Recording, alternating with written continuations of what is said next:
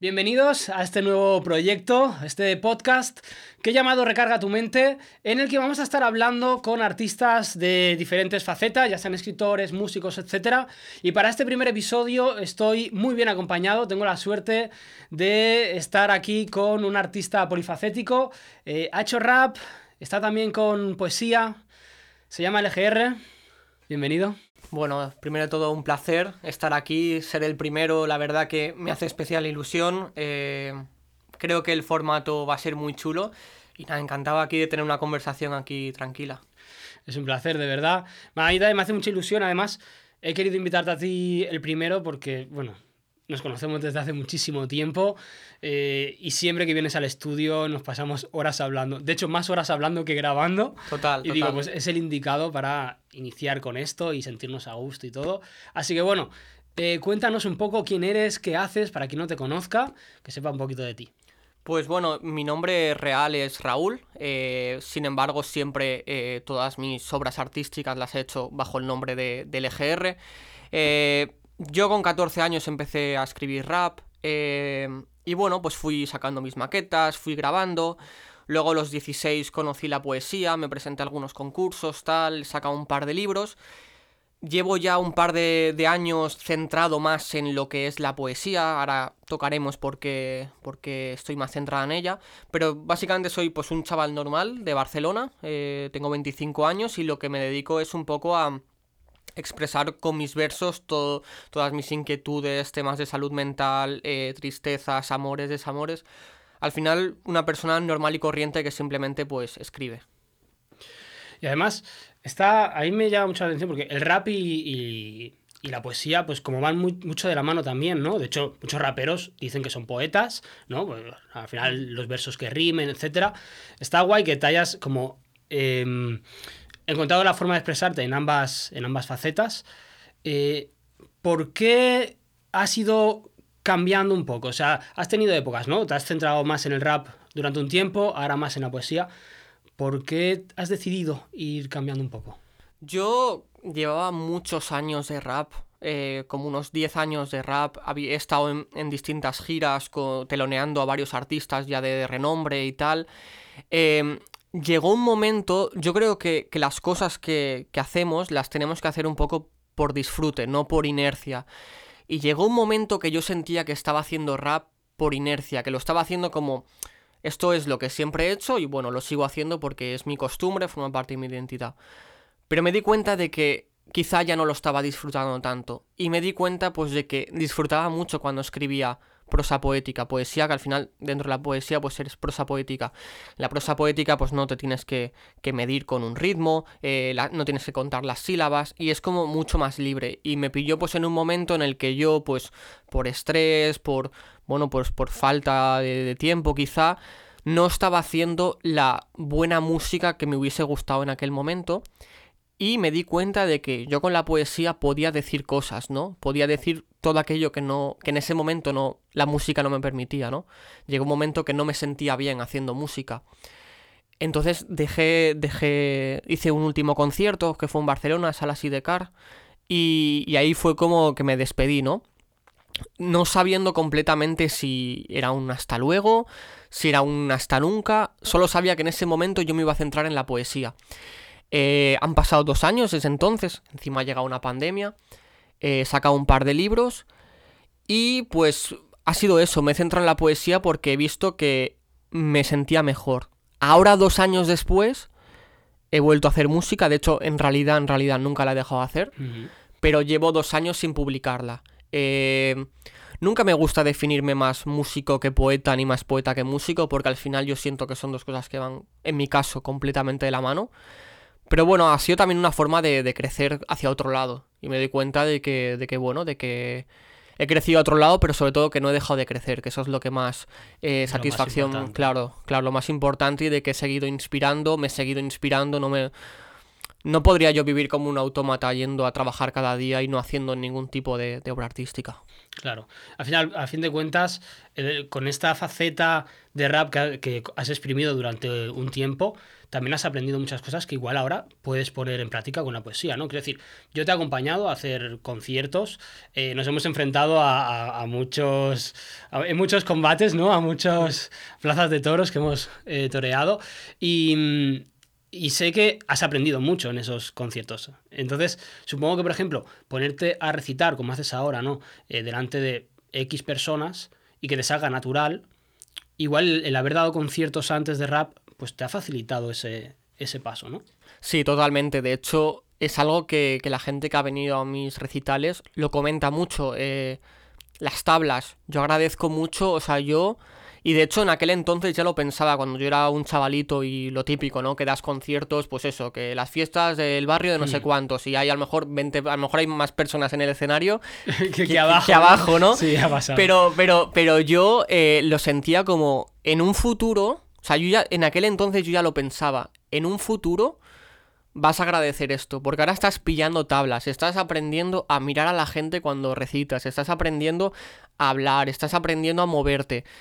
Y a día de hoy lo pienso y digo, joder, qué bien que en aquel momento pasases por todo eso, que visitases un montón de ciudades, porque tú, y yo hemos recorrido España entera, hemos estado en un montón de, lugares y hemos conocido un montón de gente también que hacía lo mismo que nosotros. Y, y es eso, o sea, sé que el rap me ha dado unas tablas que seguramente eh, solo la poesía no me las hubiese dado. Claro, sinceramente. Eso me parece, me parece brutal, el poder utilizar los conocimientos de, una faceta en otra, ¿no? Y eh, hablando de poesía, ¿qué usas para inspirarte? ¿Son cosas que vives tú día a día? ¿O, te inspiras en, no sé, en personajes de películas? No sé. ¿Qué usas tú? Claro, igual es un poco cliché decir que, el día a día, pero es que realmente es el día a día, ¿no? Eh, soy una persona muy común, muy normal, o sea, no... Soy una persona de clase obrera, trabajadora, mi vida no, está fuera de lo que es la media de la gente. Al final lo que a mí me inspira sobre todo son las personas, eh, el hablar con personas, porque yo no siempre 100% escribo sobre cosas que me suceden a mí. A veces escribo sobre cosas que le suceden a otras personas, eh, cosas que me han contado, cosas que he leído. Intento pues meterme, empatizar ¿no? con todo el mundo, ¿no? Entonces me inspira sobre todo las historias de la gente, eh, la gente común, las sonrisas, el amor. Yo escribo muchísimo el amor, el amor es una cosa que que creo que por muchas películas, por muchos libros, por mucho tal, creo que no se habla lo suficiente. Y a, mí me encanta hablar del amor, por supuesto también del desamor, creo que, la nostalgia, la tristeza también se tiene que, visibilizar, también la alegría, el, erotismo, tal. Al final eh, yo te diría que, se puede escribir de absolutamente todo. Eh, y te puede decir, yo me gusta mucho ir a la montaña y escribir, ya te digo, es un tópico, al final no, no escapa de nada, pero pero al final eso, o sea, creo que, el arte es tan grande que puede abarcar cualquier situación. Estoy totalmente de acuerdo. Y si te inspiras en, todo lo que te rodea, ¿cómo es tu vida? O sea, ¿cómo es un día a día tuyo que, donde puedas absorber esas píldoras que te, de inspiración? Claro, a ver, yo en un día, a ver, yo en primer lugar yo trabajo de noche, con lo cual yo me levanto a las 2 de la tarde, eh, no es que me vaya de fiesta, es que trabajo de noche. Llega decir. Eh, no, pues eso, me levanto a las 2 de la tarde, eh, como, y entonces ya una vez estoy descao. Mi día, de hecho, ahora hace poco lo hablaba, ¿no? La, importancia, ¿no? De, que te dé el sol, la importancia del sol que da mucha, mucha felicidad. va muy bien para la vitamina D también y estar más feliz, y lo noto ahora. Claro, yo me levanto a las 2 y más o menos a las 5 y algo ya no hay sol. Entonces yo tengo muy pocas horas de sol durante el día, ¿no? Entonces, dentro de, ese sol que hay, pues intento aprovechar si tengo que hacer la compra, lo que sea. Pero aprovecho mucho una vez estoy despierto, eh, intentar, me pongo música tranquila, relajada. Eh, intento escribir algo, envío mails pues, pues, pues, para algún recital, porque normalmente los recitales que hago me los organizo yo casi todos. Em, entonces yo en un día, pues eso, me levanto a las 2, como, me pongo con tema de mails, escribo alguna línea, alguna cosita. Luego me voy al gimnasio, la verdad que el deporte para mí es completamente terapéutico, voy casi, casi todos los días, por no decirte todos los días. Y, entonces mi día a día es muy, muy normal, entonces Eh, yo te diría que cuando escribo es más cuando llega la noche, a lo mejor en el trabajo o, o en casa, pero, pero soy muy nocturno de siempre, ¿no? Entonces eh, es como que yo em, escribo, pero primero para escribir tengo que vivir. Entonces es como que a lo mejor durante el día, las horas de sol, las horas tal más pues con más de alegría. En esas horas yo no, no, hago prácticamente nada artístico. Esas horas yo vivo, lo, vivo las cosas y luego ya cuando tengo esa, esas ideas, pues, pues ya... Ya lo plasmas. ¿no? Sí, ya lo plasmo. O sea, es como... Sí, como que recargo todo eso. A mí, mira, yo soy una persona también bastante creativa eh, y lo del sol lo noto. O sea, por ejemplo, yo... Hay muchas cosas que no puedo hacer ya por la tarde, por ejemplo, en invierno que, que el sol se va, no puedo hacerlo. O por ejemplo, mezclar en el estudio. Eh, igual es una paranoia, porque no tiene mucho sentido. Pero ponerme delante del ordenador a mezclar cuando todo mi alrededor está sin luz natural, como que me nubla la mente y no puedo mezclar bien. O sea, es una tontería, pero a mí, a mí me, me afecta mucho la luz natural y de hecho la alegría. Si el sol se va, mi ánimo está por los suelos. Total. Por las mañanas cuando entra el sol yo estoy súper feliz. O sea, estoy muy de acuerdo con eso. Y quería preguntarte, ya que has hablado un poquito de amor, ¿cómo, cómo es tu vida amorosa? Bueno, ahora mismo no, no estoy con nadie, la verdad. Pero bueno, yo me he enamorado dos veces en mi vida. Ujú. eh, lo he plasmado en mis, en mis textos, ¿no? Creo que para mí es muy difícil no escribir sobre una persona que te, que te gusta o de la que estás enamorada. No sé, tío, creo que el amor eh, se ha de aprender, ¿no? El amor es difícil de gestionar. Ujú. eh, con, con los textos lo, lo he aprendido, bueno, lo estoy intentando aprender. Tengo un texto que se llama Intensidad desmedida. Yo soy una persona muy intensa, soy una persona... Vivo, vivo las emociones, no me gustaría ser así, pero vivo las emociones muy al extremo. Si estoy triste, estoy muy triste. Si estoy feliz, estoy muy feliz. Y Mm. el amor a mí me produce mucha felicidad porque siento que el amor me da cosas que a lo mejor, eh, pues más de chaval, más de joven no he tenido. Y, y quizás pues me he volcado mucho en eso. Eh, siempre intento leer muchas cosas para no caer en dependencia. Mm. eh, leo muchas cosas de codependencia emocional. Y, y eso, pero creo que el amor, tío, es el motor del mundo. Ya no solo el amor de pareja, el, el amor de, de tus amigos. de- de- amistad, claro, el amor, el amor no se puede encorsetar en, en solo pareja, ¿no? Yo, yo siempre lo digo, yo estoy enamorado de todos mis amigos, de toda la gente que, que está cuando lo necesito o que está simplemente para tomar algo. O sea, creo que, que el amor es lo que mueve el mundo y fíjate, yo cuando era adolescente y escribía pues las típicas canciones tristes, yo eh, de lo que hablaba mucho es de amor. No tenía a lo mejor mucho amor en mi vida, pero precisamente por eso intentaba, si lo crees, lo creas. Entonces es como... mm, me intentaba crear mi propio escenario de amor en un mundo que en aquel entonces pues a lo mejor podía ser más hostil. Hostia, está guay. Y entonces, em, todo, todos tus, tus escritos y tal, los has eh, reunido en varios libros, ¿no? Que es un tema que a mí me parece muy interesante, el mundo de, de publicar y tal. Eh, ¿Tienes dos a día de hoy? Eh, autopublicados. Los dos, sí. Eh, ¿Los dos están disponibles? O sea, ¿se puede llegar a, a comprar ambos? Sí. ¿Por qué medios? Bueno, a ver, el primero es verdad que ahora tengo que pedir stock de nuevo, Ajá. pero se va a poder comprar por Amazon pronto. Y el segundo, el fuego disuasorio, se puede comprar tanto por Amazon como pidiéndomelo a mí por, por privado, por, por mi Instagram. O en algunas librerías está, por ejemplo la librería Imperio de Valencia, lo tenemos. eh, también Arcadia Libres aquí en Barcelona. O sea, hay, hay varias, varias librerías que lo tienen, pero está en Amazon también si quieren. Consejo, eh, comprar a los libreros o a los autores, no compréis por Amazon, pero lo tenéis en Amazon también. Si no, es mejor, si pueden, escribirte a ti directamente Sí, y a ver, comprártelo a ti. Es la mejor opción, de hecho, eh, sale más barato incluso, a pesar de que tengo que enviarlo. Y encima, pues, pues lo firmo. Tiene ahí un mimo, ¿no? Eh, lo envío con pegatinas, tal. Pero si no, pues las librerías también es buena, buena opción. Y además, joder, estás alimentando la cultura, estás alimentando un librero. Y, y que menos que, que, que pueda haber en tu barrio eh, una librería, ¿no? De hecho, soy muy fan de, de las librerías de barrio, ¿no? Yo Ujú. entiendo que, pues sí, que las librerías grandes está muy guay, pero una librería pequeña con su encanto, a mí me gusta mucho. Sí, sí, el olor al libro cuando entras, Eso, ¿no? justo. Sí. Eso me encanta. Y la autopublicación es algo, pues como digo, que me, me llama mucha atención. Em, ¿Cómo ha sido para ti este proceso? Porque claro, ser autopublicado significa básicamente comerte todos los procesos, ¿no? Desde la maquetación hasta qué tipo de, de- de folio vas a usar en el libro, las portadas, todo. La distribución es algo como muy importante. ¿Qué ha sido para ti este, este proceso?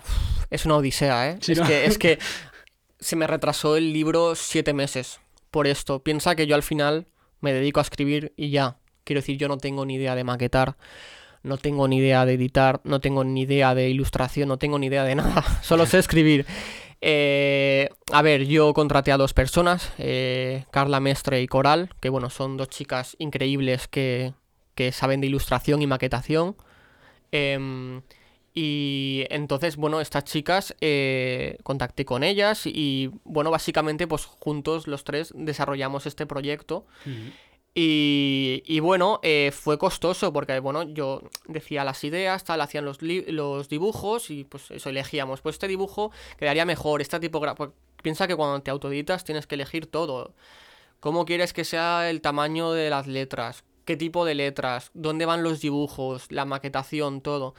Entonces es un proceso largo porque al final, luego llegado el momento donde tú tengas tu PDF puesto ya con tu libro, tienes que pensar dónde vas a enviar ese PDF, dónde lo vas a imprimir. Claro. Entonces ahí tienes que hacer un trabajo de investigación que flipas de en qué, en qué imprenta lo hago, donde me salga más económico, donde hagan un buen trabajo y luego cómo lo distribuyo, ¿no? Que esa, es, me esa es- parece esa es la Una de las parte, cosas más difíciles, la parte más difícil. Yo por un lado tengo los libros que pido en imprenta y los libros de Amazon, que es el mismo libro, pero se nota un poco que es otro tipo de papel. Ajá. Entonces lo tengo en Amazon sobre todo para la gente de Latinoamérica, que, que, pues enviar solo un libro a Latinoamérica pues es un poco Claro, más costoso. más ¿no? costoso y encima con el cambio de moneda pues, pues claro, les sale muy caro un libro y tampoco es plan, ¿no?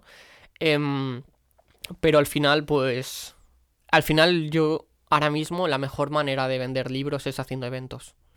Y la pandemia tampoco nos permite hacer muchos, pero es la mejor manera. Al final, bueno, yo lo promociono mucho en Instagram y tal, pero al final, pues, cuando uno no tiene unas redes súper tochas con un montón de seguidores, da lo que da.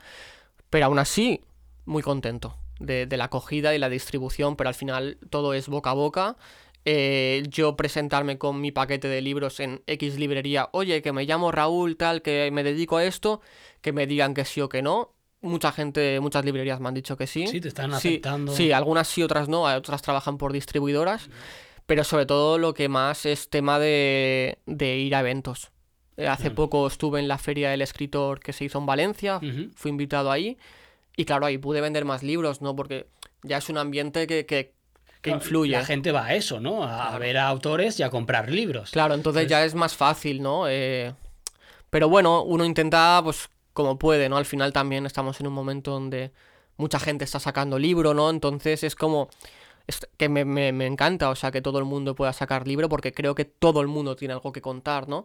Pero al final, bueno, ¿por qué tu libro y no el de otra persona, ¿no? Entonces, pues tienes que moverte bien por las redes, tal y cual, es un trabajo. La visibilidad, ¿no? El, Claro. el- el poder llegar a más gente. Lo importante es ir creciendo poquito a poco, haciendo, haciendo diferentes estrategias, ¿no? Eh, ¿Cómo te has enfrentado a eso? Porque yo tengo entendido, ¿no? Pues que es muy difícil en, en esta época, por ejemplo, eh, llegar a una librería, con- siendo, siendo un autor independiente, con tus libros y que te los acepten, ¿no? Las, las librerías están acostumbradas a recibir de, de grandes distribuidoras y, y tengo entendido que es muy, muy, muy difícil que te acepten. O sea, ¿cómo has conseguido que te digan que sí? Y, y bueno, y todos los demás medios, ¿no? ¿Cómo lo has hecho?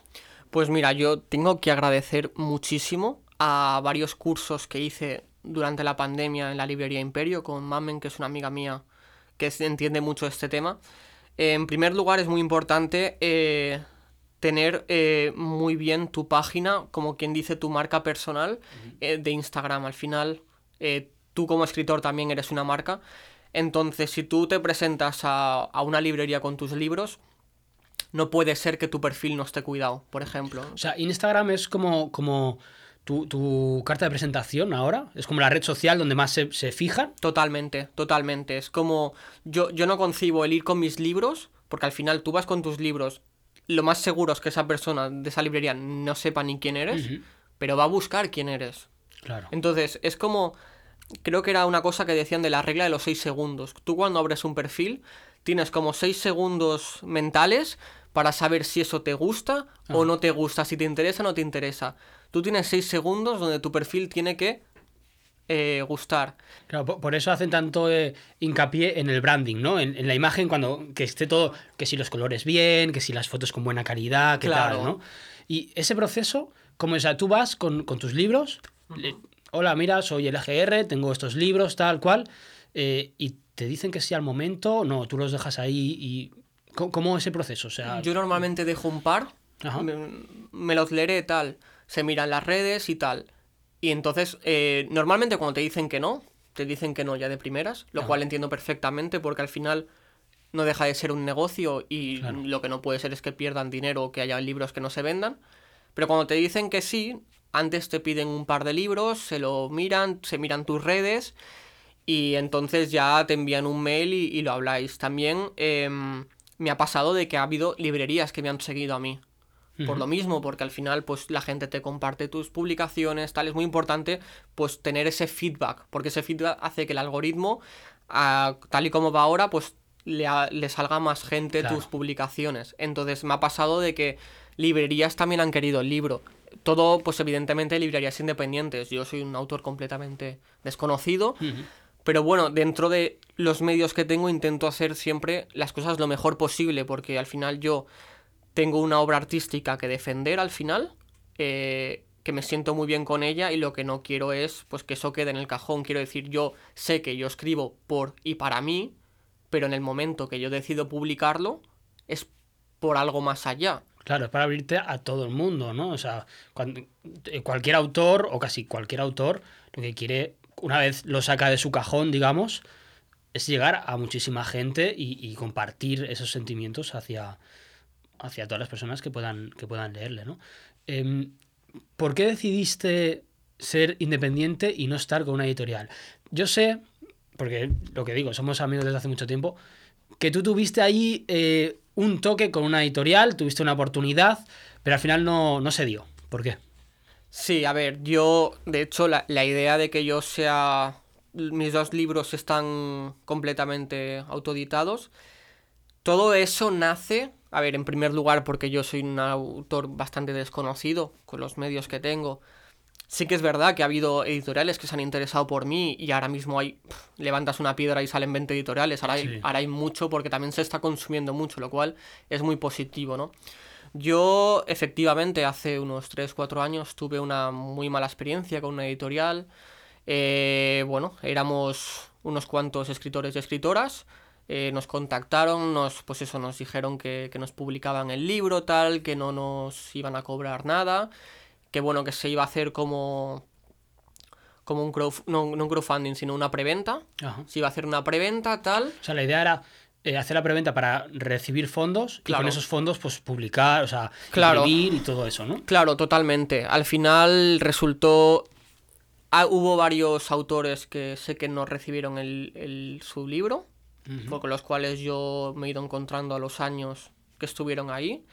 He de decir que yo nunca he hablado de esto en- ni en mis redes ni nada, porque yo soy una persona eh, súper poco co- eh, polémica o conflictiva, como quieras decirlo, Sí. porque no me vale no me vale la pena. Además, yo no estoy peleado con nadie ni tengo por qué pelearme con nadie. Pero en aquel entonces, pues sí que me supuso un problema, porque hubo gente que pagó por mi libro, ese libro no llegó Claro. y te, eh, te ensucia a ti tu imagen. me ensució directamente, mucho. de hecho. Entonces yo me vi en la situación, yo en aquel entonces, si ahora soy desconocido, imagínate hace cuatro años, mucho más. O sea, creo que no tenía ni mil seguidores, o sea, no me conocía nadie.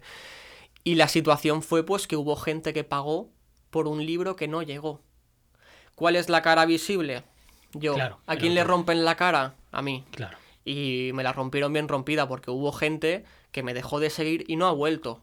Hubo otra gente, o sea, yo todo el mundo, a pesar de que no era yo en realidad quien tenía que dar explicaciones, yo hice un comunicado y di las explicaciones pertinentes que tocaban. Hablé con todo el mundo que compró el libro, la gran mayoría de gente lo entendió. Cuando, cuando luego edité ese libro por mis medios, autoeditado, se lo regalé. Ajá. Entonces, Pero hubo gente, pues que sí que es verdad que no quiso saber nada. Claro. Bueno, eso habla muy bien de ti, ¿no? Porque al fin y al cabo, regalárselo es dinero de tu bolsillo, ¿no? Sí. Que claro, que ellos lo han pagado, pero, pero bueno, ese dinero ha acabado en saco roto, en saco de, pues, de otra persona o vete a saber tú dónde está ese dinero, ¿no? O sea que yo creo que habla muy bien, muy bien de ti eso. Sí, pero yo lo, yo lo recuerdo como un momento Difícil. difícil porque fue, vas a publicar tu primer libro y encima sucede esto. Eh, fue, fue, fue complicado eh, aquello porque tampoco sabía yo cómo hacerlo, porque no conocía este mundillo. Era una época que no conocía poetas, no, no sabía cómo hacerlo. Entonces tuve ese encontronazo, que ya te digo, lo, lo hablo muy relajadamente, si es que a día de hoy ya, ya ves tú, no tengo problemas yo con nadie, pero sucedió este problema, sé que esa editorial ya ni existe, y todos los autores que estuvieron ahí sé que acabaron mal, porque lo he hablado con ellos, pero nunca he querido hacer nada de, de esto, o sea, nunca he querido hacerme mala Sí, no sangre. generar polémica. No, yo en su momento eh, saqué el comunicado porque, joder, directamente era mi libro, hablé con quien tuve que hablar, nunca más volví a hablar del tema, eh, ni siquiera con la gente que sé que estuvo, nunca lo he sacado, pero porque no soy una persona polémica, no tengo intención de pelearme con nadie. Y entonces, a raíz de eso, pues me vi en la situación de, vale, tengo un libro, ¿qué hago ahora? Y entonces me autopubliqué. Entonces me autopubliqué, lo distribuí yo, fue un primer libro, fue algo que se distribuyó, pues era la primera vez que yo tenía un libro, con lo cual he aprendido mucho, se distribuyó como se distribuyó. Y en el segundo, claro, yo en el segundo ya tenía cierto bagaje y ya hubo editoriales ahí. Editoriales que se, se- se interesaron por ti y aún así decidiste que no. Y aún así decidí que no, sí, porque es que claro, la gente que me conoce desde el principio ya ha visto que pasó esto una vez. Claro, No, no se acaban de fiar.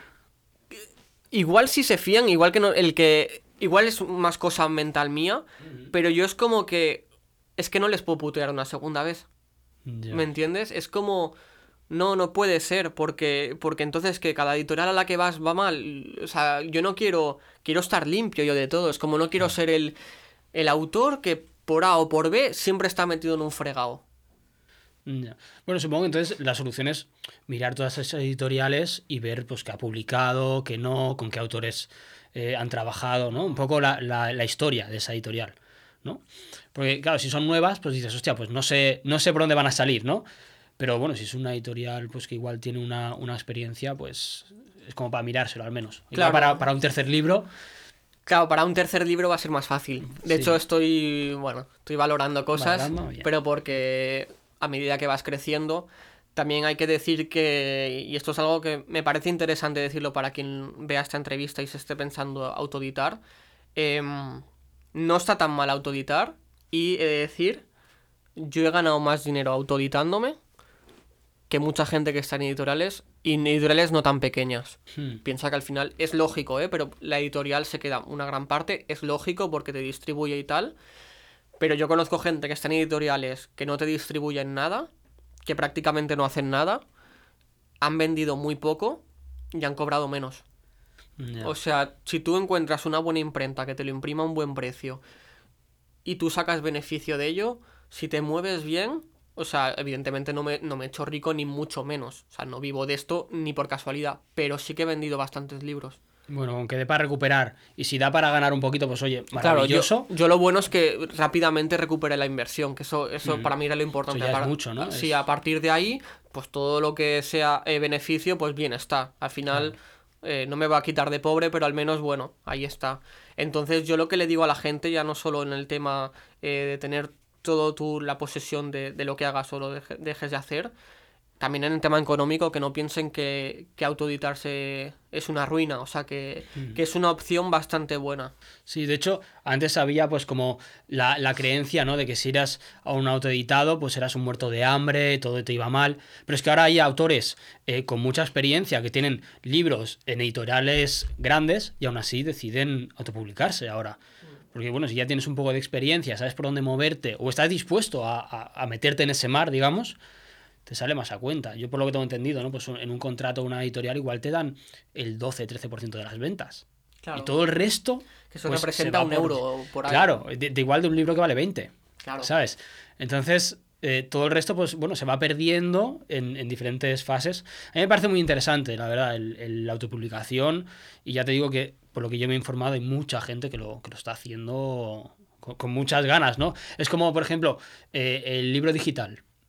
En, en, una editorial, ¿por qué se quedan tanto porcentaje si, si no hay el proceso de imprimir, distribuir? Solo hay que subirlo, bueno, y no solo, solo, luego está la maquetación también, digital, tal. Sí, pero bueno, hay menos faena y menos puntos donde se va perdiendo ese dinero. Y aún así, pues tú cobras. A ver, al final una editorial, hay, hay, editoriales de todo tipo, pero al final una editorial no deja de ser una empresa. Un negocio. Eh, deja de ser un negocio y al final, pues ahora mismo, sobre todo en la prosa poética, pues hay muchos lectores y muchas lectoras y bueno, pues hay un tirón ahí no me parece mal, de hecho me parece, me parece bien que, se, mm. que, que los artistas y la gente que se dedica a hacer crecer artistas pueda vivir de ello, que menos, ¿no? Pero, pero bueno, al final, pues, pues parece que según pues según qué escritor está un poco puteado, ¿no? De que, de que gane poco dinero, ¿no? Claro. Y eso, yo, yo digo, o sea, al final si ganas poco dinero pero te distribuyen súper bien, eh, tu libro está en todos los lados, tal, pues tiene un pase, ¿no? Pero de verdad que yo tengo muchos compañeros y compañeras que no les han distribuido nada, no les han compartido nada y han ganado muy poco dinero. Hmm. O sea, por eso yo me sé varias editoriales que no están haciendo bien su trabajo y que han engañado a mucha gente. Por eso, por eso no me acabo de fiar yo nunca. no, bien, bien que haces y bueno, nunca, nunca está, no es un plan que descartar pero bueno, está bien tener la opción de, la autopublicación. Hablando de autopublicación, yo tengo el libro aquí eh, y tengo una pregunta que me hace, tengo mucha curiosidad, y es, eh, el libro se llama Fuego Disuasorio. La portada, pues es una silueta, ¿no? Tiene, la silueta tiene un, un charco antibalas, un revólver en la mano y un gato. Eh, quiero que me expliques un poco el porqué de todo eso, porque yo me imagino que tiene un significado, pero sobre todo el gato. ¿Por qué? Vale, bueno, efectivamente, la, el fuego disuasorio habla de cuando tú disparas al aire, en plan, aquí estoy yo, de ahí está la portada, eh, con el chaleco antibalas también para estar protegido, la silueta se entiende que soy yo. Eh, ¿Por qué el gato? Muy buena pregunta, porque al final es como que rompe la estética de, la portada. es como, claro, porque no tiene sentido de repente un gato, además... Eh, Hablo, sí que hago muchas referencias a gatos, pero nunca hablo de ningún gato en concreto en este libro, concretamente. A ver, el gato representa la, inocencia, representa lo que yo estoy queriendo proteger. Al final este libro habla de, de tengo que ser más duro y más malo que la gente mala, pero no dejando, eh, no dejando que eso afecte a mi forma de ser, que es mucho más inocente, mucho más tranquila. Entonces es como que lo estoy protegiendo. Em, en mi primer libro sí que hay muchas más referencias a gatos. Fallecieron dos gatos míos. Hay poemas hacia gatos. Llevo a dos gatos tatuados también. Los gatos tienen una gran importancia en mi vida. Y además, este gato, además es un gato concreto, es mi gato actual. Yo en pandemia, eh, durante el confinamiento, adopté un gato. Y, es este gato, además es un gato blanco, tal y como está aquí. Entonces era un poco esa referencia. Eh, yo adopté porque yo siempre había tenido gatos en casa, pero lo típico, el gato de toda la familia, ¿no? Pero por primera vez adoptaba yo un gato mío. Entonces era como yo soy responsable de lo que le pasa a este gato, ¿no? Y era pues es una, una referencia a soy responsable de, de, de, proteger algo. Entonces al final lo que representa el gato es estoy protegiendo la inocencia, lo débil, lo... ¿Sabes? Sí, de hecho me parece muy interesante. De hecho me ha sorprendido porque yo sabía que tienes pues un poema eh, que creo que forma parte del libro anterior, pues dedicado a tu gato, pues que falleció, y además era un poema muy bonito, que creo que estaba en, en audio, audio poema, ¿no? que, solemos grabar a veces en el estudio. Y me ha, me ha, venido a la mente él, ¿no? Pensaba que era referencia a eso. Y me ha gustado pues que, que sea el gato actual, lo de la protección, me, me, ha llamado la atención, la verdad. Sí, rompe con la estética. Mucha gente me lo pregunta y es eso. Al final, proteger lo más puro, lo más hmm. íntimo, tu niño interior, ¿no? Eh, cuando somos pequeños cuidamos mucho a los animales, tal, que es algo que, no tenemos que dejar de hacer al, ser mayores. Sí, de hecho, hablando de animales, yo sé que tienes un corazón enorme por los animales, que has estado involucrado, bueno, en, en situaciones en las que estás ayudando a animales, asociaciones, etcétera. ¿Cómo es eh, e-, ese amor? ¿Cómo ha surgido ese amor por los animales? Pues yo ya te digo, yo desde que tengo uso de razón, en mi casa siempre ha habido gatos, siempre, siempre he tenido ese, ese amor. De hecho, eh, si quieres te cuento una pequeña anécdota. Yo cuando, cuando, cuando era muy pequeño, bueno, mi padre tenía un restaurante y tal, y me llevaba mucho pues al, mercado, ¿no? Eh, a, comprar pues el género, ¿no? Y tú sabes, cuando, cuando vas al, al típico mercado, muchas veces, pues eh, las cigalas y todo esto, está, a veces está vivo. Están vivos, sí. Están vivos. Y, y yo le pedí a mi padre, siendo muy, muy, muy pequeño, eh, le pedí que me comprase una langosta. y, y, me compró una langosta y, lo pusimos en un barreño. Y... O sea, la pediste que la compraran viva. Sí, sí. Y él la pidió y se la dieron. Sí, claro. al final compras el género. Creo que compró más para, para el restaurante. Eh, y, compró pues una de ellas para mí. Y le pusimos en un barreño, tal. Y, y, durante dos meses la tuvo. O sea, aguantó dos meses.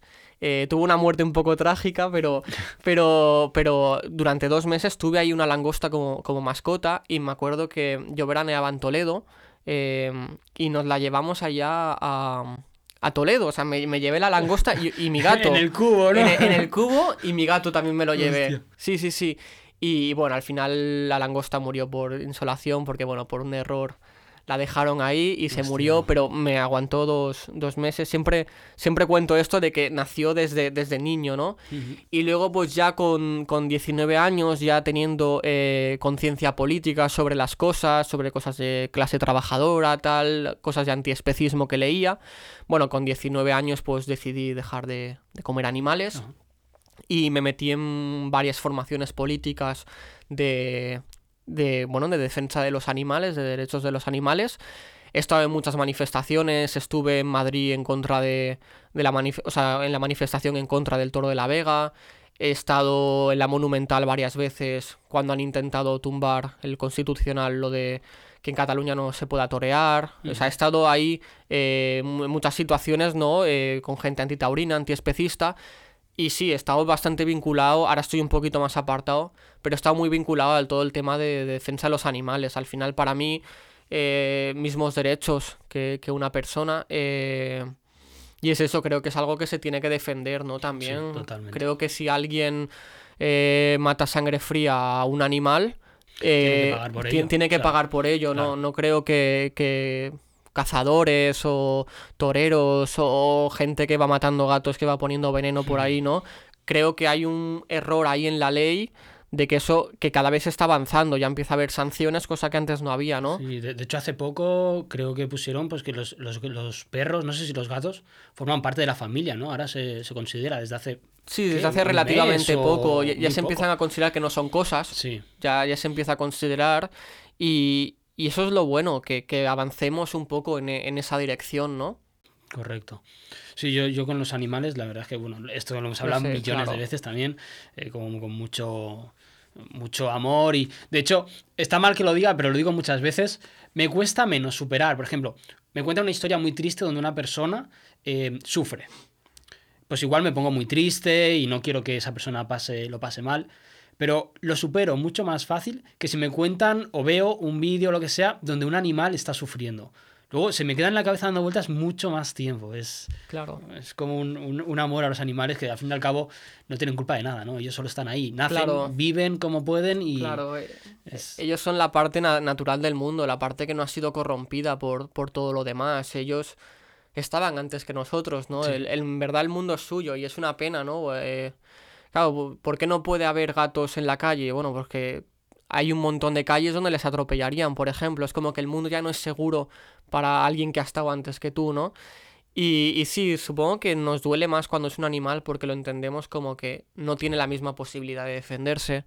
Ya no solo a nivel, en una situación injusta, sino luego a nivel legal. Un animal no puede defenderse a nivel legal ni, ni nada, ¿no? No tiene los mismos derechos. Por eso yo creo que nos sabe tan mal cuando se cometen atrocidades eh, contra, contra los animales, ¿no? Eh, por desgracia, pues en este país hay, hay varias, hay varias tradiciones crueles, ¿no?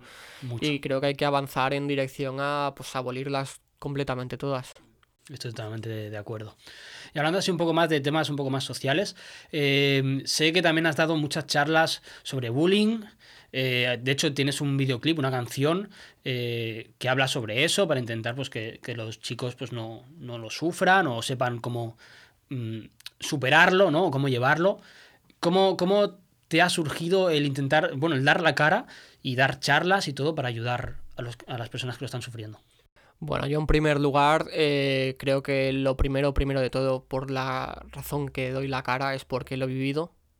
Por desgracia me gustaría decir que, que tuve una infancia feliz, pero no, no puedo decir que fue así. Fue una infancia bastante, bastante dura, eh, lo recuerdo con, con mucha tristeza. Em, básicamente pues yo lo viví y fueron años muy duros y por solidaridad hacia la sociedad no quiero que ningún niño viva lo mismo. Eh, entonces yo me metí en varias aso- asociaciones eh, contra el acoso escolar y pues con, con, con el gancho del rap y la poesía pues empecé a dar charlas en colegios. Charlas donde muchas veces eran como talleres de rap, talleres de poesía también.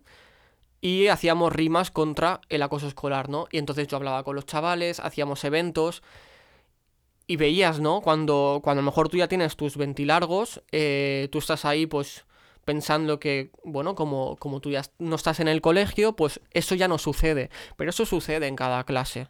En cada clase hay 30 niños, es imposible que ninguno se meta con ninguno. Tan- Sí. tenemos una sociedad que es homófoba, que es racista, que es transfoba, que es machista. O sea, todos esos valores también los reciben nuestros niños, ¿no? Y entonces, em, pues eso, eh, hay mucha discriminación y cuando bajas a, a las clases y hablas con los niños, ves que eso sigue pasando, que los protocolos no funcionan, que los profesores pasan. Eh, como soluciones es, es- es muy complejo, ¿no? Eh, pasa por incluso hasta subirle el sueldo a los, a los profesores, incluso para que estén más atentos, ¿no? Que no- porque también si un profe está puteado como para... o tener tantos niños en una misma clase es imposible Claro, enfrentarse a enfrentar eso, y, verlo y todo. verlo todo. Es que son muchos niños por aula. Mm. Lo que hay que hacer es tener más profesores, más aulas, para que haya menos niños en cada una, ¿no? También. Y entonces, pues eso, yo he dado muchas charlas contando mi experiencia, enseñando mi videoclip, ¿no? Y al final intentando, pues, poner un, granito en esta sociedad en pro de la no discriminación. eh, y de que ningún niño viva, viva algo así, ¿no? Eh, porque sé lo que se siente y sé el post, lo que es recordarlo. eh, yo estoy muy bien ahora, pero si tú me preguntas sobre la infancia, claro que habrá momentos felices, ¿no? Pero si me preguntas mi paso por el colegio, pues habrá sido un momento duro. Em, con el tiempo mucha gente te dice, pues eso, eh, no, pues no te centres en eso, pasa del tema. Piensa que un niño al final está en el colegio seis horas, con, 30 con 29 niños más. Me explico, tú no puedes decirle, señor, cambia de ambiente. Ya que está obligado a estar ahí, sea como sea. Sea como sea, estar ahí. Muchas veces avisa ¿no? a los papás o a los profesores y, y no, no tiene otra opción. Tiene que ir y enfrentarse a eso como buenamente pueda. Claro. O hay muchas situaciones que yo me he encontrado con, con- con las asociaciones de pues niños que por el bullying que han sufrido han dejado de ir al cole. ¿Y qué ha pasado? Pues que los servicios sociales avisan a los padres de que tu hijo no está yendo al cole. En, en vez de solucionar por qué no va al cole. Ya. Esto, esto, esto ha pasado un montón de veces, faltan protocolos, faltan cosas. Y bueno, al final, pues intentar poner el granito de arena en pro de que nadie se sienta mal en la escuela. ¿Crees que llegará un momento en el que eso quede muy atrás? No, igual no, no eh, quitado del todo, porque yo creo que al fin y al cabo los niños nunca van a dejar de hacerlo, pero sí que se va a reducir mucho que pase eso. Yo, yo, yo en esto soy positivo. eh. ¿Sí? Quiero pensar, quiero pensar que sí. Eh, lo estamos, a pesar de que vivimos en una sociedad que discrimina un montón. Si te fijas, cada vez que, mm, por ejemplo, un famoso hace alguna declaración así fuera de lugar o, se le saca algo que ha hecho, si te fijas, la propia sociedad ya cancela eso, ¿no? Em, creo que quizás eh, si vemos eh, un ejemplo en nuestros referentes, en la cultura, en la educación y todo, creo que sí.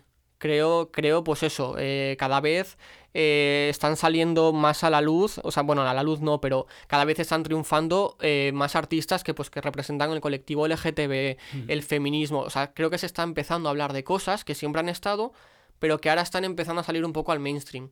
Entonces, creo que eso eh, puede hacer que haya menos discriminación. Por ejemplo, hasta ahora creo que en España no ha salido ningún futbolista a decir abiertamente soy gay, ¿no?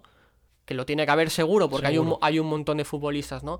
Pues creo que cuando el primero encienda la llama, creo que irán saliendo más y ya habrá más referentes. Creo que cuantos más referentes haya en cuanto a la diversidad, menos discriminación habrá. Claro, al fin y al cabo, si por ejemplo eres seguidor, da igual de la edad que, tengas, eres seguidor de pues, un futbolista o de un cantante, o lo que sea, y ese cantante eh, da la cara al público y dice, oye, pues a mí me gustan los hombres, por ejemplo, claro, ya no lo ves como como se suele decir, no, el maricón este, no sé qué. No, ya lo ves como, hostia, una persona que yo admiro, lo es, y no pasa nada. Es una persona como, como cualquier otra. Claro. Y, no tengo por qué em, sentir que eso es malo, ¿no? Claro, es, poner ejemplos eh, públicos y también que, que en casa eh, pues bueno, enseñen a valorar esas cosas, ¿no? Que supongo que eso, yo creo que eso sí, que los papás y tal cada vez eh, son más abiertos de mente y van enseñando pues que igual eh, no está mal ser diferente al resto, o no ser diferente, tener los gustos que cada uno quiera, ¿no? Cada uno es libre y poquito a poco en ese sentido yo creo que... Sí, yo creo que iremos avanzando en eso.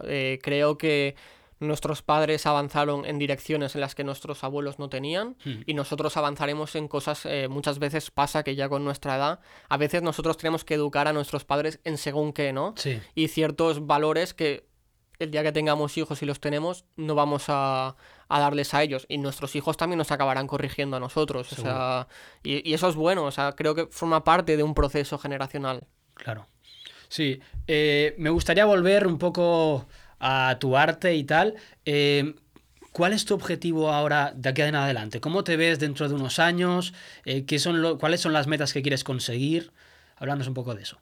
Pues es un poco complicado porque ahora mismo eh, tengo que enfocar mucho las cosas que tengo que hacer. Estoy como, como viviendo el día a día pero sí que me estoy intentando, me he comprado una pizarra donde poner objetivos. organizarlo sí, organizarlo, ponerme pues eh, objetivos a medio plazo, eh, a largo plazo. De hecho, me he hecho, me he hecho un, un... Joder, no lo diré. en la pizarra me he puesto, estoy haciendo, he hecho, quiero hacer, y entonces voy poniendo eso, ¿no? Un esquema, como un esquema temporal. Un esquema para que nada se me pase. No quiero que mis ideas queden en nada, al menos que lo habré intentado, ¿no? ¿Dónde me veo en unos años? Sinceramente no lo sé. No lo sé. ¿Qué me gustaría? Pues sí, a mí me gustaría que este fuese mi curro realmente, ¿no? Pero el éxito profesional son muchas cosas. No diré que es solo suerte porque casi lo que hay es menos suerte, o sea, es mucho trabajo, es estar en el momento y en el lugar, es tener los contactos, es muchas cosas. Son muchas cosas que escapan más allá de escribir, ¿no? Pero que me fliparía dedicarme al arte de una manera o de otra. Me fliparía, no solo vendiendo libros, o sea, em, joder, hay gente que se dedica a escribir discursos inspiracionales. De hecho, bueno, mira, esto nunca lo he contado, pero yo he llegado a escribir eh, varios discursos para gente que me ha contactado, para bodas, comuniones. Hostia, eso no lo sabía. Sí, sí, claro, esto no es algo que yo haga, o sea, en plan, mi perfil no pone nada, pero ha habido gente que me lo ha pedido y me ha dicho, oye, que te ofrezco dinero por, por esto. De hecho, eh, no, voy a contar mucho eh, sobre esto, pero hubo una vez que tuve que, que escribir para, para un funeral y, fue, duro, ¿eh? Fue un, fue un poco duro por, también por la... No, no, hablaré mucho de esto, pero porque además fue una muerte un poco trágica. y, y, me pidieron escribir sobre esto, ¿no? Y, te das cuenta de que, joder, es que el arte no es solo los libros. El arte, o sea, es decir, los discursos, estos discursos que todo el mundo comparte de, yo qué sé, por ejemplo, eh, en busca de la felicidad, ¿no? Eh, el discurso este que hace Will Smith de, de que no dejes que nadie te diga lo que hacer, eso lo ha escrito alguien. Claro que entiendo que lo habrá escrito el guionista, pero al final em, todo lo que sea escribir no es solo libros. O sea, la escritura está en toda la cultura. En toda la cultura, en el panfleto de, un museo, en, en un vídeo viral, en una película. A lo mejor el día de mañana no estoy escribiendo libros, no lo sé. Tampoco me vi nunca escribiendo libros cuando hacía rap. Creo que, que la literatura, el arte, la música tienen muchas formas. Entonces no sé dónde estaré. bueno, el destino dirá, ¿no? un poco seguir trabajando poquito a poco y, ya irá llegando. Claro. Y a nivel eh, poetas, ¿Cómo, ¿Cómo, ves ahora la situación? ¿Hay mucha competencia? Es, ¿Son amigables? Porque en todos los mundillos, por ejemplo, yo, yo he estado metido en el rap y tú también, es, sabemos que hay, hay, gente que sí, pero también hay mucha competitividad. En la poesía, ¿qué tal ese mundillo, ese tema? Pues mira, te tengo que decir que en la poesía mucho mejor que en el rap. Sí, ¿no? O sea, esa lucha de egos que hay en el rap, de medirse los rabos completamente, Ajá. no, no la hay en la poesía. O sea, no la hay. La hay en mucha menor proporción. Eh, yo me llevo bien con todo el mundo. Es que tampoco, nunca he tenido ningún problema con ningún poeta. Eh, tampoco es que soy una persona que tenga problemas con No, nadie. tú eres una persona realmente, un, como se suele decir, un trozo de pan, la Sí, verdad. que- O sea, no tienes maldad. Que no, no entro al trapo si hay Mm. problemas, ¿no? Pero es que tampoco lo, lo- lo- he tenido situaciones donde, donde he tenido que plantarme, ¿no? Em, es eso, eh, es que hay muy buena comunidad en la poesía. Todo el mundo se hace amigo de todo el mundo, todo el mundo se sigue en las redes, sabe lo que hace uno, lo que hace otro. Eh, creo que es mucho más sano que, que el rap. Creo que el rap también.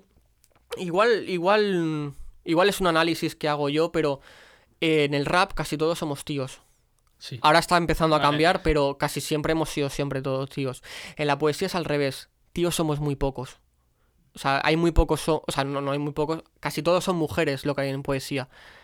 Y creo que precisamente por eso es un terreno menos hostil. Porque no hay esa masculinidad tóxica, ese ego que, que- que está en el rap de constantemente Ya, de soy, que ser el líder, ¿no? Claro, y, y como en la poesía está lleno de mujeres que además hablan de cosas súper interesantes, que hablan de feminismo, que hablan de salud mental, ¿sabes? Que hablan de un montón de cosas súper interesantes, creo que una persona pues que vaya con ese ego tóxico no se mete en la poesía. Entonces, pues la gente que hay dentro de la poesía es como más bohemia, más alternativa. Y, y entonces yo lo que siento con el resto de poetas y poetisas es compañerismo. Sobre todo compañerismo.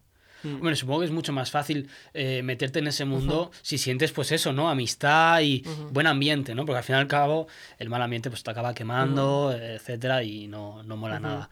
Eh, hablando un poquito de, de hobbies. eh, sé que uno de tus hobbies número uno es la Fórmula 1. De hecho, de pequeñito eh, ibas a, carreras de cars, ¿no? Sí. Y tal. Eh, también sé que hicimos un tema de Fórmula 1 Sí. que tengo entendido que pegó muy bien. Sí, el, el que más ha pegado, en- creo que tiene como 80.000 visitas o así. Nunca un tema mío había llegado a tanto, ni siquiera colaborando con gente de renombre. Eh, sí, es una cosa que, que me flipa. O sea, eh, hago muchas referencias a los coches en, en mis poemas. No sé, no sabría cómo explicarlo. Es una cosa que me viene desde pequeño. Eh, también muchas veces eh, no nos damos cuenta, pero a veces nos gustan las cosas por a lo que nos recuerdan. Eh, me explico. Yo al final conocí la Fórmula 1 por mi padre, al final, ¿no? Yo era muy feliz y sigo siendo muy feliz viendo la Fórmula 1 con mi padre, ¿no? Quizá pues fue un punto de, de acercarme a mi padre el ver juntos un deporte, ¿no? Y ahora, aunque casi siempre que veo la Fórmula 1 es solo, em, es como que te recuerdan a una tradición familiar, a una cosa que, que te ha acercado a... Entonces, y también, pues como yo descubrí la Fórmula 1 en un momento muy chungo, eh, es como que me he refugiado mucho en eso. Pero a día de hoy, pues es algo que me sigue flipando. O sea, un día que me pierda yo una carrera es un día triste, está claro. Y, y eso, y, y luego, pues por otro lado, pues sí, de pequeño corrían karts. Eh, al final es un mundo muy difícil. Hay que ser muy talentoso. Yo no lo era tanto. Mm. Era bueno, sí, pero no. Hay que ser un fuera de serie para Muy llegar. caro, ¿no? Porque me Muy imagino caro, que, que nadie- alquilar un car y tal, pues al fin y al cabo claro, es, un, es ca- un dinero. car de competición vale 6.000 euros. Más, más la inscripción que vale no sé cuánto. Recambios, estar cada fin de con tu, con tu remolque llevando el car de arriba abajo. Y el circuito, porque eso supongo que vas a un circuito de cars normal y corriente, ¿no? Y lo, alquilas por horas y- o algo así. Claro, claro. Y eso es muy caro. O sea, nadie llega a la Fórmula 1 sin tener una muy buena posición económica. Entonces, pues bueno, es, es- es un deporte que me gusta mucho, pero está claro que hay un elitismo ahí que flipas de que Mm. no todo el mundo puede llegar. Yo lo intenté y nada, me quedé en cars como hobby. Eh, a Ah, veces bueno. voy y me desestreso o me cojo el coche y me hago mis curvitas, pero, pero al final... Al final es eso, es un deporte que, al que nadie puede acceder ca- prácticamente. Mm, Claro. ¿Y es algo que compartes también con tu padre? O sea, ¿tu padre te acompañaba? Mi padre ¿Él me- también corría, claro. por ejemplo, o no? No, él no, él no corría, pero él, por ejemplo, él fue la primera persona que me llevó al circuito de, de Cataluña. En el Mm. año 2006 fue el año que se batió el récord de, de asistentes. Alonso venía de ganar el campeonato el, el año anterior. Ese año lo ganó también la famosa marea azul que había eh, en aquel entonces. Y fueron momentos muy, muy felices y me, me aficioné mucho a eso. A día de hoy sigo yendo a, mm, al circuito cada vez que hay carreras, no solo de Fórmula 1, sino ya en general porque a mí me gusta mucho ver la cantera. Igual que me gusta pues tener mi coche bien limpito y ponerle piezas nuevas, mirar qué cosas ponerle, irme con los amigos a alquilar un circuito y meter el coche ahí. Es algo que me gusta mucho. ¿Y ahora en qué estás trabajando? ¿Un tercer libro o no? ¿Estás de relax? ¿Moviendo el segundo? Que también es un trabajo, tener que moverlo Sí. eh, todo. ¿En qué estás? Pues mira, ahora mismo tengo bastantes cosas, la verdad. A pesar de la pandemia, estoy, estoy intentando que la pandemia no me frene nada. Y por desgracia ya se me han cancelado cosas, pero ahora mismo tengo dos, dos grupos, por así decirlo, en, en poesía. Tenemos la ruta de versos, que lo hago con poetas de toda España, y el arte de cuidar, ¿vale? Son dos grupos. eh, como no suele haber mucho, hay muchos grupos de música, pero como poetas hay muy pocos grupos, ¿no? Tengo la ruta de versos y el arte de cuidar. El arte de cuidar lo hago con, gente de Barcelona que canta, escribe, baila. Es como una performance, ¿no? Y eh, tengo para el día, si no, igual lo digo mal, ¿eh? El día 26 de febrero, Ajá. en Alicante tengo un bolo. Luego sé que en mayo, no recuerdo la fecha, en mayo tengo Valladolid. Ahora estoy mirando de cerrar fechas también a nivel individual por toda España, Barcelona, Madrid, Sevilla. Me gusta siempre vi- viajar por, por el arte. Eh, después, la vuelta a la música. Ajá. Volveremos, volveremos a la música. Ya tengo cosas escritas mucho mejor, pero tengo que ver cómo enfocarlo porque no quiero que quede en lo, lo que te decía antes. Si yo saco una canción, eh, es para que la gente la escuche. Quiero que se mueva bien, si no Claro. para eso me la grabo para mí, que también soy feliz, oye. Em, esos recitales individuales y seguir escribiendo el tercer libro, que ya voy por más de la mitad. Más de la mitad. hostia. Tengo más o menos el concepto de lo que quiero, pero tengo que ver exactamente qué hilo conductor seguir. Ten- ten- tengo cosas, tengo cosas. Eh, es un poco eso lo que, lo que quiero hacer, es lo que me planteo. Me llama la atención lo de los grupos, no sabía que, que- se hacían, ¿no? Como grupos de, de poetas y, poet- y poetisas con los que entiendo que organizáis gira, organizáis eventos y salís todos juntos a, a, bueno, a recitar, ¿no? Sí, hacemos nuestra performance, de hecho con el arte de cuidar hemos hecho ya el primer evento, fue hace un par de meses en Valencia y la verdad que muy guay porque el estar recitando y que detrás tuyo haya dos chicas, que en este caso son giralunas, muy amigas mías, que estén bailando contemporáneo, es algo muy vistoso, es algo muy bonito. Que haya una imagen proyectada moviéndose en un proyector, que, que ellas mismas han hecho fotos y tal, es algo muy vistoso. Acompaña a lo que tú estás recitando, ¿no? Claro, imagino, acompaña esto. lo que yo estoy recitando y es algo muy novedoso. Luego, por otro lado, tengo la ruta de versos, que es verdad que en la ruta de versos somos más poetas eh, todos, y se nos canceló el evento por el COVID. Eh, teníamos un evento en Gandía y otro en Potriesc, eh, y, y se nos canceló por, por el aumento de casos de contagios, decían que no era seguro y tal. Y fue una putada, porque hemos vivido lo de estar encerrados y tal, y también frustra un poco, ¿no? Porque ves que luego pues, los estadios de fútbol, eh, según qué conciertos sí. Ya, que es un poco Claro, según por dónde va el mar. Si interesa, sí, si no. claro, hace, ah. hace poco di otro recital en Barcelona y me acuerdo que me dijeron solo 20 personas de asistentes. Claro, y además iba con otro poeta, ¿no? Con Miguel Bouquet. ¿Y qué pasa? Que, joder, 20 personas entre dos. Es que, y entre uno también. Lo llenas se llena muy rápido, Se ¿no? llena fácilmente, ¿no? Ah, por suerte. Tuvimos que hacer dos pases. O sea, literalmente acabé yo un recital y volví a hacer el mismo para otro público. Pero el, el mismo día. El mismo día, o sea, fue, fue a acabar, eh, o sea, día de ese recital para 20 personas, acabó, la gente se fue y vinieron 20 nuevas. Hostia. Y volví a hacer, o sea, había pasado a lo mejor mm, 15 minutos desde que había hecho la o sea, volví a hacer lo mismo, porque hubo que hacer un corte, porque no podían, no cabían, o sea, no dejaban 40 personas ahí, tenía que ser 20 y 20. Qué movida. Sí, sí, qué sí. putada. De hecho, estuve cerca de, de, de- de hacer un tercer pase porque el público nos hubiese dado también para un tercer pase. Pero claro, también hubiese sido como, joder, estoy haciéndome un show de casi una hora eh, dos veces. Ya, es un desgaste, ¿no? Sí, sí, sí. Igual. Sí. Y hablando de, de- de lo del COVID, ¿qué tal la pandemia? ¿Cómo has vivido todo esto? ¿Te ha, te ha servido para escribir más? ¿Te ha servido para volverte loco? ¿Qué, ¿Cómo lo has vivido? Muy mal. ya tu cara lo dice todo. Yo. el confinamiento muy mal. Ah, Sinceramente, el confinamiento. Porque además, me yo sé que en otro momento concreto no me hubiese pillado tan mal, ¿no? Pero me pilló en un momento de que, bueno, hubo un pequeño desengaño amoroso, por así decirlo, justo en el día que empezó la pandemia. Para que pase. Claro, y era como, joder, eh, una persona se ha despedido de mí, tampoco era mi pareja, pero bueno, era una situación así, ¿no? Y, y fue como una despedida muy repentina y de repente, pum, el gobierno español anuncia que, que nos quedamos en casa. Los primeros días yo iba a trabajar igualmente, yo, yo sí que tenía que ir a trabajar, pero era muy raro porque estaba en el trabajo, no había nadie, en la calle no había nadie y estaba yo ahí. Hasta que al final la empresa pues nos dijo, todo no merece la pena, todos para casa, todos ¿no? para casa, ¿no?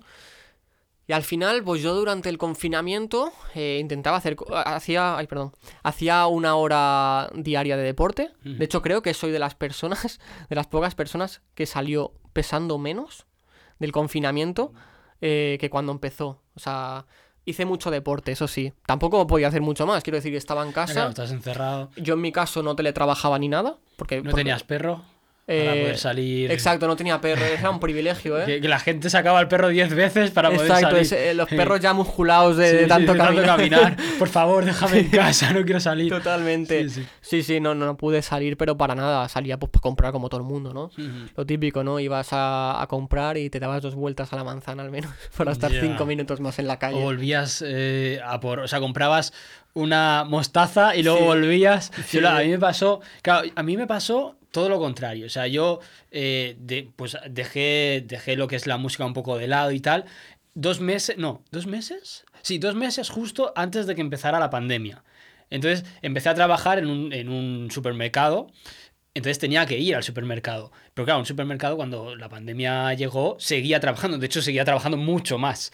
Entonces, claro, yo tenía que salir para ir allí. Viví, me pilló de pleno, viví pues la, la explosión de, de gente yendo a por, por papel de váter. Sí, sí, luego, luego a lo de, ¿cómo se llama? Para hacer los pasteles, eh, la levadura, por ejemplo, también. En fin, y vi todo esto de la gente que venía, se compraba, pues yo que sé, cualquier chorrada, y a la media hora veías la misma cara que venía a por, a por otra chorrada, por el ketchup. Y al cabo de dos horas, la misma cara que venía a por, yo qué sé, a por pan. Y dices, ¿qué está pasando aquí, sabes?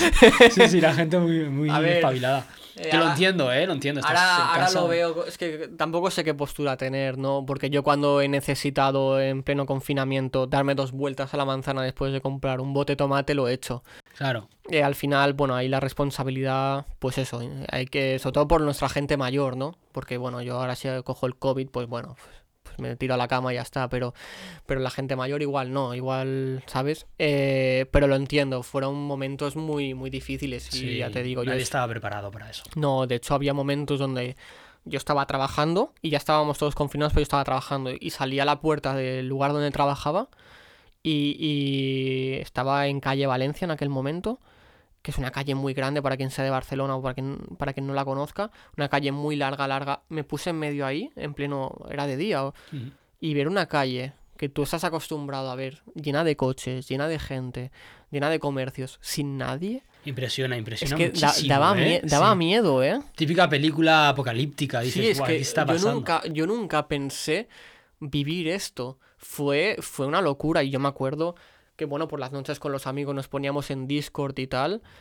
Y, y, y algo que hacíamos, que ahora lo pienso y digo, guau, eso era su gestión que flipas. Nos poníamos eh, el contador este. Había, había un contador eh, que tú podías ver en YouTube en tiempo real de cuántas muertes llevaba cada país. serio? Sí. Hostia, no sabía. cuántos contagios llevaba y encima veías que España estaba súper mal, que era de los países que más muertes estaba teniendo, que más contagios estaba teniendo y era como lo visitaba cada día a ver si ese contador bajaba.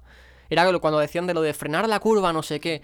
Yo estaba hasta la polla y en, en- en el confinamiento, lo pasé muy mal. Hice muchos, eh, crecí mucho en seguidores porque todo el mundo estaba en Claro, Instagram y yo ahí. aproveché para hacer mucho, El- mucho el arte salió ganando en ese sentido, ¿no? La gente se refugió en eso. sí. eh, streamers Twitch petó increíble. Bueno, lo- los, eh, poetas, la- los raperos, bueno, Claro. los músicos en general recibieron Sí. muchas más visitas. Claro, El, el arte ganó en ese sentido, aunque luego perdió por el lado de que no poder dar conciertos, Claro. no poder generar nada Claro. físico. Claro, luego, luego el tema de los conciertos fue difícil y luego pues lo que hemos comentado antes, lo de que X artista puede llenar un estadio Y vale, a lo mejor llena el estadio hasta la mitad, pero es que eso ya, ya, es mucha más gente de la que puedo meter yo en... Que sí, que lo entiendo porque al final yo actúo en sitios pequeñitos. Pero joder, también pensar en, ya, en nosotros. claro, lo entiendo, lo entiendo. Bueno, pues vamos a ir finalizando. Dinos cómo te pueden encontrar. ¿Cuáles son tus redes? Pues mira, mis redes, en Instagram sobre todo, lgr.poesía. Eh, ahí es donde estoy más activo, subo muchos poemas, eh, muchos reels, muchos recitados y ahí informo de todo. Eh, LGR en Spotify, tengo tanto canciones como poemas subidos recitados. Y LGR Música en YouTube. Esas serían mis, mis redes.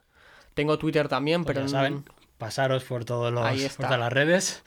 Eh, nada, un placer tenerte. Gracias por venir, gracias por inaugurar esto, por confiar en, en el proyecto.